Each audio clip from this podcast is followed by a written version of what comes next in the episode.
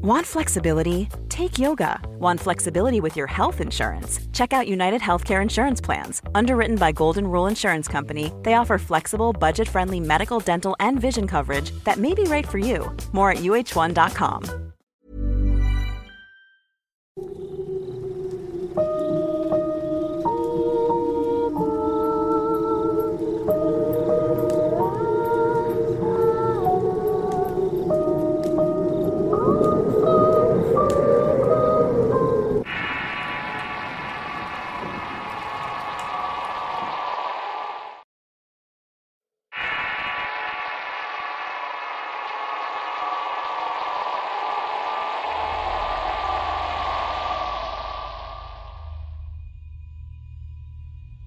Jiquilpan de Juárez está ubicado en Michoacán, tierra donde abunda mucha vegetación y grandes bosques. En las afueras las aldeas son pequeñas y distantes. Hay muy poca población y realmente me siento feliz en este lugar. En mi pueblo natal puedo cabalgar, comer la fruta recién cortada y preparar la comida con legumbres y verduras de mi huerta. Así como tener todos los animales domésticos que quiera. En mi aldea somos un grupo reducido de jóvenes, por eso nos consideramos todos grandes amigos. Como costumbre, nos reunimos todas las noches para platicar, sobre todo las leyendas que nos han contado nuestros padres y abuelos. Una cosa que se puedo decir con seguridad y que todos nosotros estamos claros, es que son solo mitos o historias inventadas. Como siempre he pensado que todos estos cuentos no son reales, no me asusto en absoluto. No sufro temores y cada día lo vivo como si fuera el único. Realmente siento plena libertad de acción. De mis gustos solo puedo decir que desde pequeño admiro exageradamente los caballos, y cuando cumplí los 17 años la esperanza de tener un hermoso corcel se agudizó. Hasta este momento mi vida ha sido tranquila y sin mayor preocupación, pero resulta que hace tres días viví una experiencia que me hizo cambiar mi forma de pensar y ahora creo que las leyendas son ciertas. El sábado pasado, exactamente a mediodía, cuando me dirigí a mi casa a almorzar, me encontré a mi amigo Santiago. Me preguntó qué iba a hacer en la noche porque se había encontrado a alguien, y esta persona lo había invitado al bautizo de uno de sus nietos. Como el niño era hijo de un pariente mío, mi familia y yo también teníamos invitación para asistir. Le dije entonces que la fiesta se iba a realizar en las cabañas que están en el bosque. Tú sabes que es muy lejos. ¿Te acuerdas dónde está la casa de campo de general? Es aquel de piedra. Él me contestó que se acordaba y que tal si íbamos en su caballo. Yo le contesté que estaba bien y que nos veíamos a las 5 de la tarde en su casa. Almorcé y puntualmente estaba en la casa de Santiago. Cuando llegué él ya tenía sillado su caballo. Me ofreció las riendas y yo sin dudarlo las agarré. Nos montamos y partimos rumbo al bosque Cuauhtémoc. Al llegar a la casa de piedra, amarramos el caballo, vimos que ya estaba casi todo lleno. Felicitamos a los padres, abuelos y familiares. Saludamos a los vecinos y llegados que conocíamos. Luego pasamos a la mesa y comimos. Bailamos un rato con las muchachas que habían y al ver que ya era un poco tarde, Santiago me dijo que era hora de partir porque iba a oscurecer mucho. Agarré las riendas nuevamente como si fuera mío el caballo y nos montamos. Estaba todo oscuro por lo que bajamos entre el bosque pegados al borde del camino. Como todo estaba en total silencio, se escuchaba el correr del agua del río que bordeaba también el camino. Nosotros, como le habíamos pasado muy bien, veníamos comentando lo que más nos había gustado de la velada. Teníamos como 20 minutos de camino cuando Santiago me dice: Voltea a tu derecha, hay un ánima negra entre los árboles. Volteé pero no vi nada y le pregunté, ¿cuál animal negro? Me aclaró que no me dijo animal sino ánima. Voltea disimuladamente a tu derecha y mira un poco hacia atrás para que lo veas. Volteé discretamente hacia mi derecha y me quedé como extasiado. Podía ver una gran sombra negra que lograba tapar por lo menos de tres a tres metros y medio de árboles. Era grande y oscura, algo que nunca en mi vida hubiese podido creer. Se movía lentamente y como no daba crédito a lo que mis ojos estaban viendo, espulé el caballo para bajar por el río. Luego logré entrar en el pedregal y logré llegar al poblado. Los dos estábamos pálidos todavía y no creíamos lo que habíamos visto. Quise dar vueltas a donde estaba esa cosa y el caballo empezó a relinchar. Casi nos tumba entre las piedras y en ese momento escuchamos a otros dos caballos. Cuando logramos verlos se dirigían en dirección a la gran sombra y relincharon con un terror que nunca habíamos escuchado en un animal. Nosotros solamente apuramos el galope hacia nuestra casa. Amarramos el caballo, nos metimos y de ahí nos salimos. Tratamos de no hablar de eso esa noche y queríamos borrar de nuestra mente esa cena, pero fue imposible. Han pasado tres días y no hemos podido volver a dormir con tranquilidad. Ahora somos protagonistas de una leyenda, una historia de terror que jamás vamos a olvidar. Y que con seguridad contaremos en el futuro a nuestros amigos y a unas cuantas personas que podamos.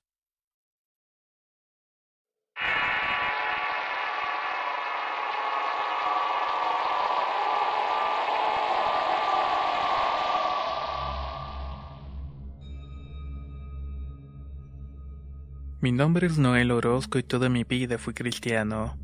A los 15 años estudié teología y me mantuve en la fe. Continuamente busqué a Dios, pero hay algo que siempre se me dificultó creer. Y eso fue la existencia del diablo. A lo largo de mis estudios los profesores plantearon su existencia, y en las escrituras aparecen muchas oportunidades, sobre todo cuando Jesús dijo que Satanás era el príncipe del este mundo. En la clase de teología nos decían que los demonios existen, que se hacían pasar por personas o por gente sombra. Pero yo de plano lo desechaba en mi mente. Nunca quise ni siquiera imaginarlo, supongo que sería por miedo. Cuando mis amigos me hablaban del tema y me contaban historias de personas que habían visto gente sombra, yo les respondía que no creía en esas apariciones. Cuando leía las sagradas escrituras aparecía algo relacionado con la existencia diabólica. Yo reazo a reconocer esa presencia, saltaba al párrafo y continuaba leyendo. Seguía pensando que era una figura represiva para inspirar miedo y para que las personas se sintieran obligadas a cambiar. El problema fue que al negar esa presencia también comenzó a alejarme y hasta negar la existencia de Dios. La escuela, los amigos, el materialismo, el populismo, los filtros y las novias cobraban mayor interés en mí. Me fui adentrando en el pecado y me olvidé de Dios.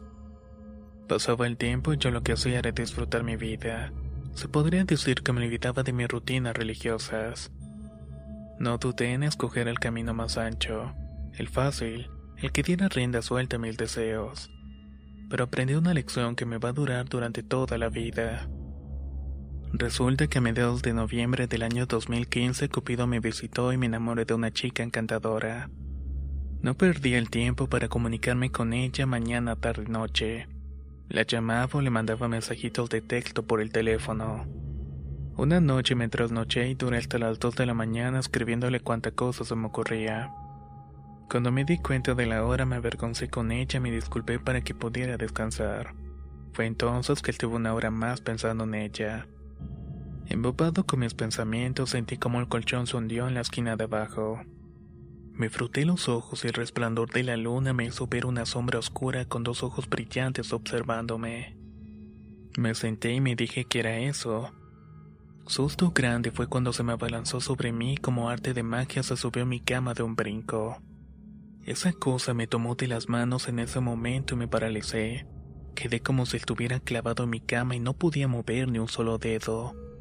El espectro, esa sombra oscura, comenzó a tocarme. Sentí como hormigas electrificadas que caminaban por todo mi cuerpo. Aterrado me llené de valor y aguanté su pestilencia y le dije, ¿qué quieres? No te entiendo. Y ahí fue que me respondió, te voy a destruir ya que Dios habló mi vida y dijo que tú serías pastor. Yo no entendí, pero volvió a decir que nunca sería pastor y que él me iba a alejar de Dios. Fue como una guerra de palabras porque luego le dije, entonces iré a Dios por varios minutos. Cada vez que hablaba lloraba y era algo tenebroso, y en eso esa cosa gritó y dio un brinco fuera de mi cama, saltó al piso y desapareció por completo. Yo no esperé ni medio segundo así que me levanté y revisé el celular. Habían pasado exactamente 45 minutos peleando con esa cosa. No sé qué fue, pero de lo que estaba totalmente seguro es que no era algo bueno. Fue ahí cuando me propuso orar todos los días. Dos semanas después escuché que alguien abría la puerta de mi cuarto. Creí que era mi madre que había entrado para despedirse porque se iba al trabajo. Pero cuando se acostó a mi lado en mi cama me extrañó porque no me dijo nada. Me volteé un poco, sentí su calor, toqué su cabello, se levantó sin despedirse. Tomé el celular para ver la hora y vi que eran las 3 de la madrugada. Me levanté rápidamente, encendí la luz y me di cuenta que no era mi madre. Fue ahí cuando me dije, en el nombre de Jesús, no hay nada de maldad, demonios o cosas malas aquí. Esto recordando lo que me decían en la iglesia de que la maldad le tiene miedo al nombre de Jesús. Ahí fue que sentí el mismo olor pestilente de la otra noche, así como la atmósfera que se tornaba pesada. Era como una masa húmeda y caliente que envolvía el ambiente. Dejé la luz prendida y como pude traté de continuar durmiendo. Después de esto definitivamente no me quedaron dudas.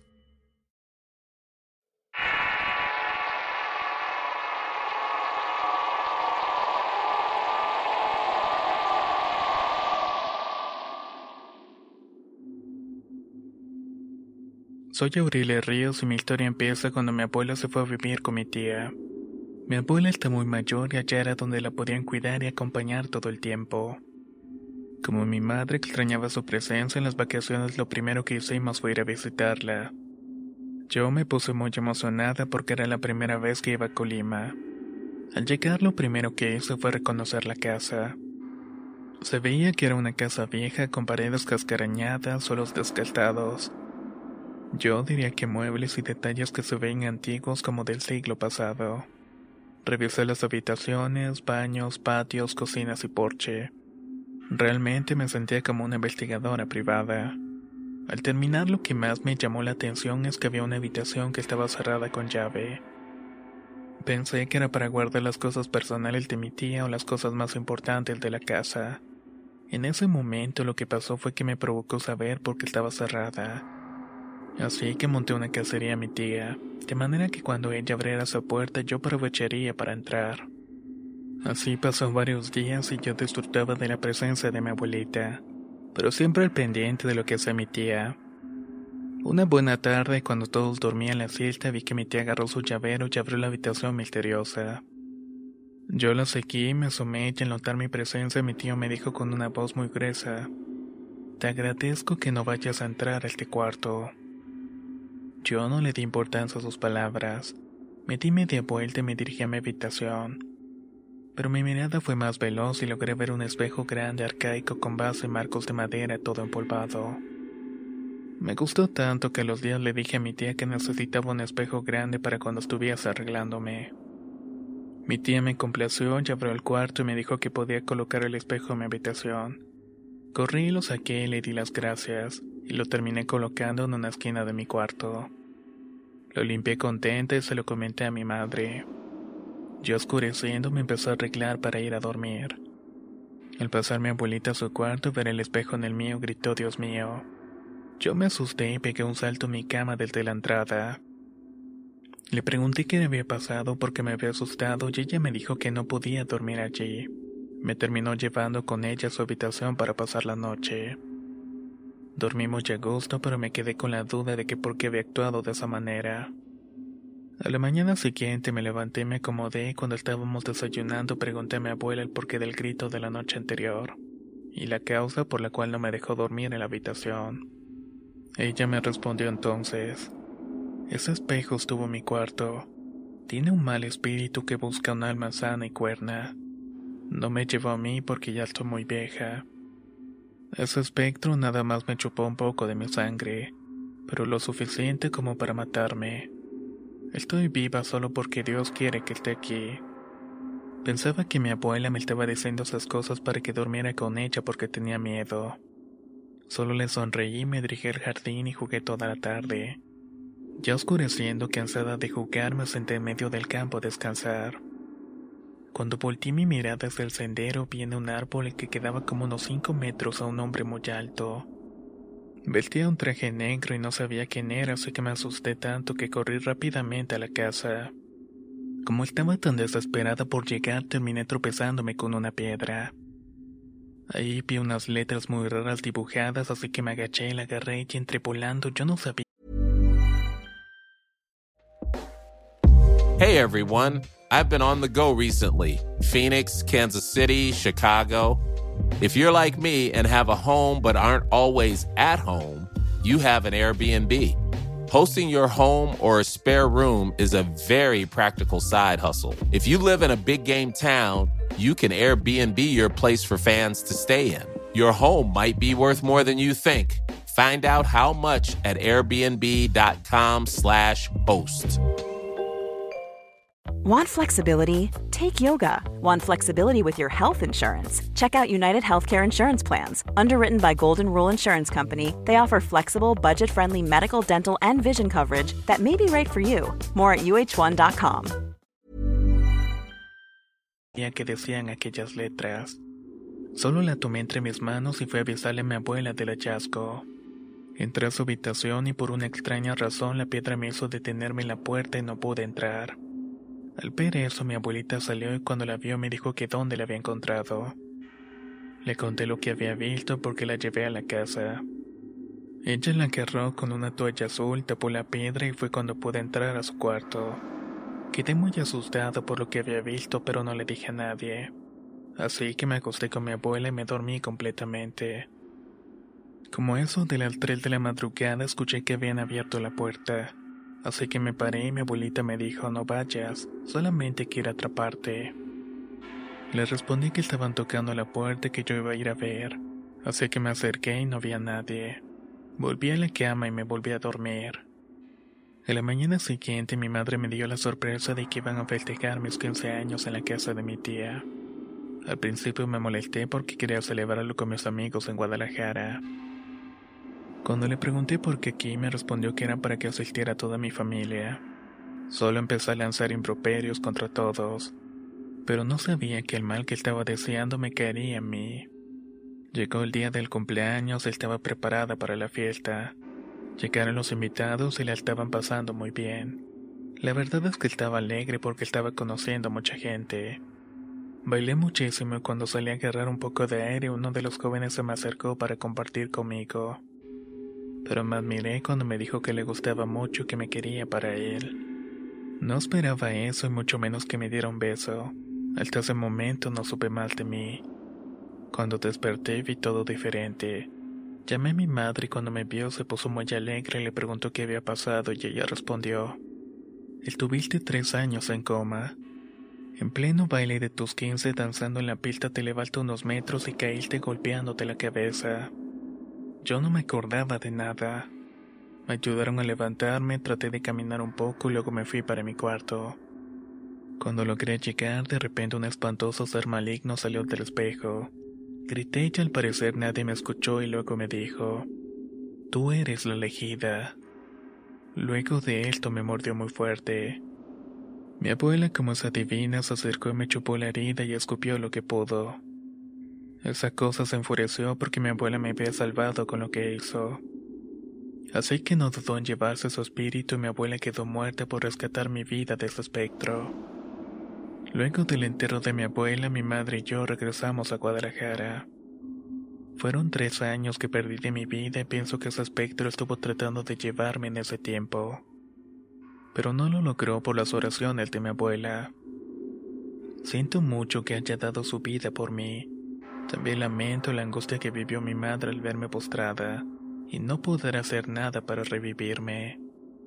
Dos meses más tarde nos informaron de la muerte de mi tía, la cual vivía en aquella casa. En el interior de mi ser sentía una soledad infinita y un terror de pensar que en esa casa vieja el espectro seguiría cobrando vidas.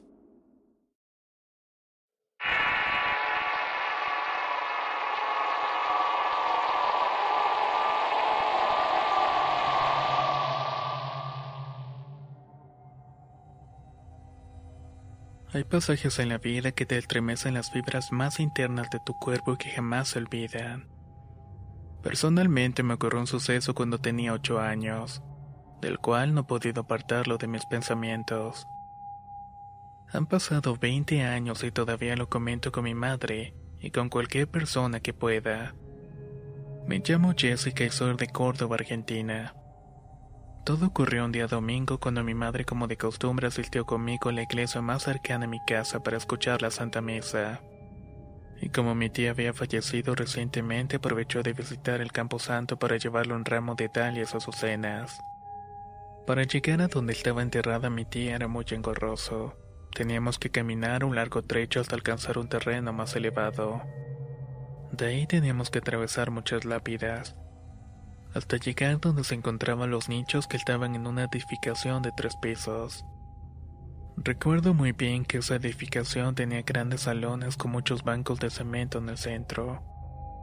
Eran muy iluminados, porque arriba de los nichos tenían grandes espacios abiertos para llegar a los techos que eran bastante altos, así como con unas escaleras espaciosas con pasamanos. Teníamos que subir dos pisos para poder salir por la parte de atrás que se comunicaba con el terreno donde estaba la tumba de mi tía. Ese día domingo nos llamó la atención la ausencia de los visitantes. Generalmente era un lugar muy concurrido, siempre había muchas personas llevando flores a sus muertos.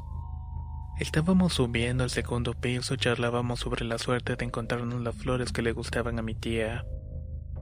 Cuando llegamos arriba vimos de frente una silueta como de una sombra de forma humana. Esa sombra doblaba mi altura. Como era totalmente negra, contrastaba muchísimo con la luz del sol que entraba en la edificación. Las dos nos quedamos inmovilizadas y por eso nos dio tiempo de verla con detenimiento. No se le distinguía ningún tipo de rasgo, pero sí la forma de un cuerpo humano irradiaba una energía que envolvía a todo su alrededor. Se podía decir que el ambiente era pesado y olía azufre. Mi madre se impresionó tanto que no notó cuando soltó el ramo. Mientras tanto creía que solo yo veía ese espectro. Me volteé para verle la cara a mi madre y como no podía moverme podía decirle con los ojos que mirara hacia donde estaba eso. Pero fue peor porque al ver el rostro de mi madre me aterroricé más. Afortunadamente salimos del letargo lo primero que hizo mi madre fue cargarme y salir corriendo desesperadamente. Bajó los escalones, corrió sin parar y no sé de dónde sacó tanta fuerza porque llegó al carro conmigo cargada.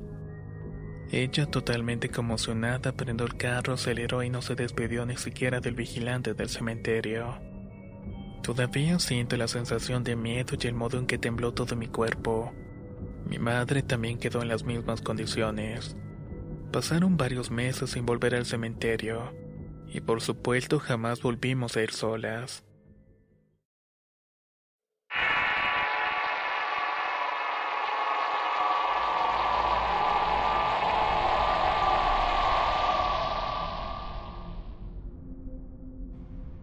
Mi nombre es Facundo Garrido y soy de La Plata, Argentina. Desde pequeño he sido un chico simpático, amable y risueño. Siempre estuve haciendo payasadas para sacarle risa a los demás. Pero en cierto momento empecé a cambiar de actitud y no sabía el por qué. Hasta que se agudizó y fue cuando comprendí la existencia del más allá, así como la influencia de los seres de ultratumba en la Tierra. Todo empezó cuando tenía siete años y no sabía el por qué. Solo empezaron a aparecer sombras oscuras de diferentes tamaños. Esto fue sin previo aviso y sin causa alguna. Al principio pensé que me estaba volviendo loco, pero como estaba pequeño e inocente creí que era normal. Así que lo que hice fue simplemente ignorarlas. Cuando cumplí 12 años llegó un momento en el cual nos volvieron a molestarme. No las sentía por ninguna parte y contento pensé que más nunca las volvería a ver. Sin embargo, mi alegría no duró tanto porque mi personalidad empezó a cambiar. Yo no me daba cuenta, pero las personas que estaban a mi alrededor en mi casa y en mi colegio sí lo notaban. No aceptaba ningún tipo de chance o burla. Aunque fuese una broma minúscula que no perjudicaba a nadie, yo la tomaba mal y reaccionaba con violencia. Cuando me enojaba se me iban las manos solas. Rompía cualquier cosa que tuviera al frente y le pegaba a quien se me atravesaba. Mi actitud era intolerante. Además no sé por dónde sacaba tanta fuerza. Rompí una puerta de madera con un puñetazo cuando tan solamente tenía 13 años. Le abrí la frente a un compañero tras un duro golpe que le di contra una ventana, y le tiré por los aires una silla a una maestra. Lo peor de todo es que me ría de lo que hacía y me hacía sentir bien el dolor que causaba.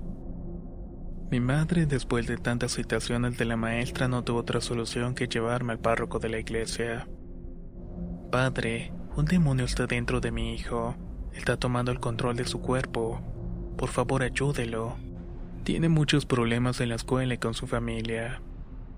El sacerdote nos esperó y le dijo que pasáramos a un pequeño cuarto que estaba en la San Cristina y nos dijo que esperáramos allí.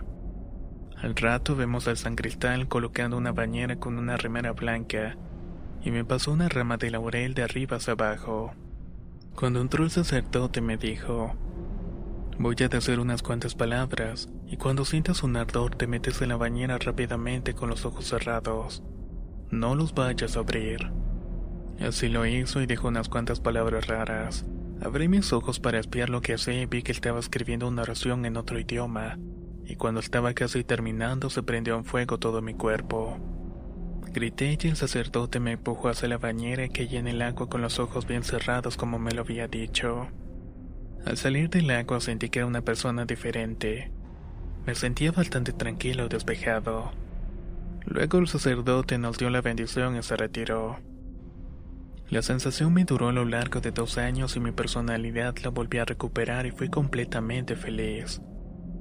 Todo era normal hasta que a los 16 años empecé a soñar con una cara angelical.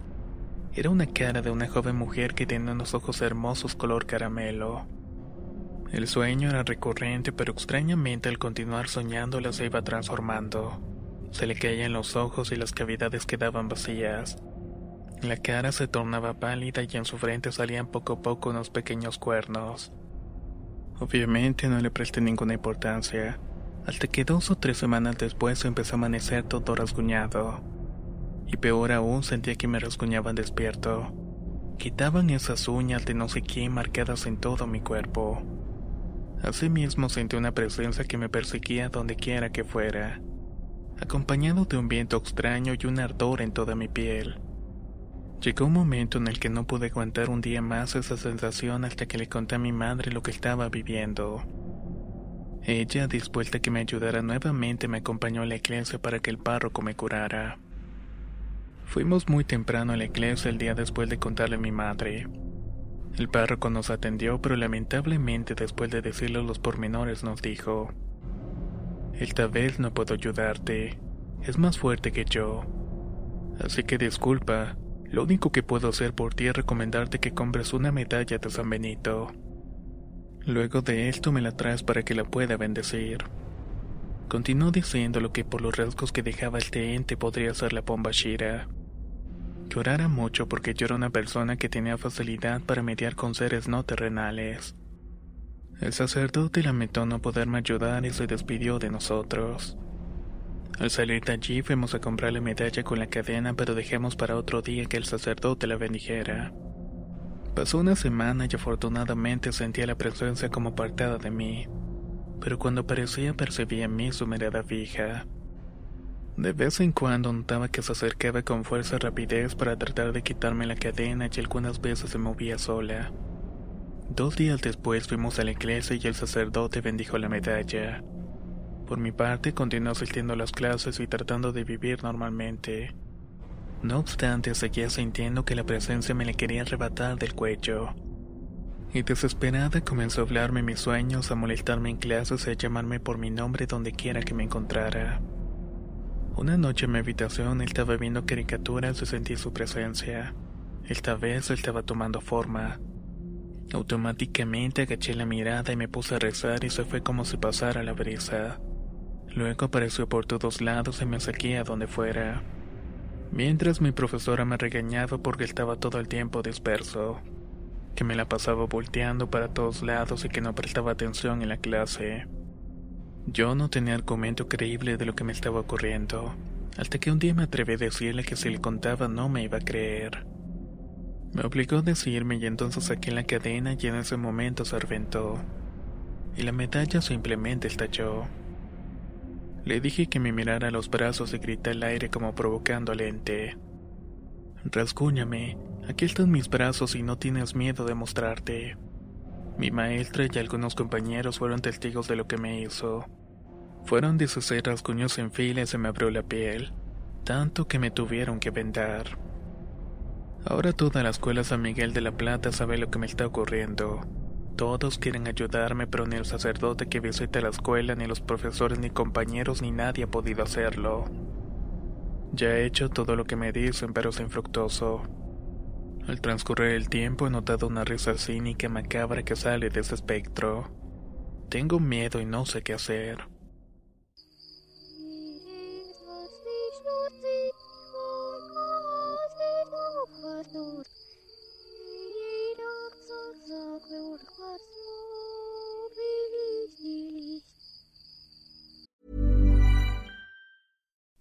Would you like to look five years younger? In a clinical study, people that had volume added with Juvederm Voluma XC in the cheeks perceived themselves as looking five years younger at six months after treatment. Look younger, feel like you. Add volume for lift and contour in the cheeks with Juvederm Voluma XC. Reverse signs of aging by adding volume to smooth laugh lines with Juvederm Volure XC. For important safety information and to find a licensed specialist, visit juvederm.com. That's J U V E D E R M.com. Not for people with severe allergic reactions, allergies to lidocaine, or the proteins used in Juvederm. Common side effects include injection site redness, swelling, pain, tenderness, firmness, lumps, bumps, bruising, discoloration, or itching. There's a risk of unintentional injection into a blood vessel, which can cause vision abnormalities, blindness, stroke, temporary scabs, or scarring. Talk to a licensed specialist to find out if it's right for you.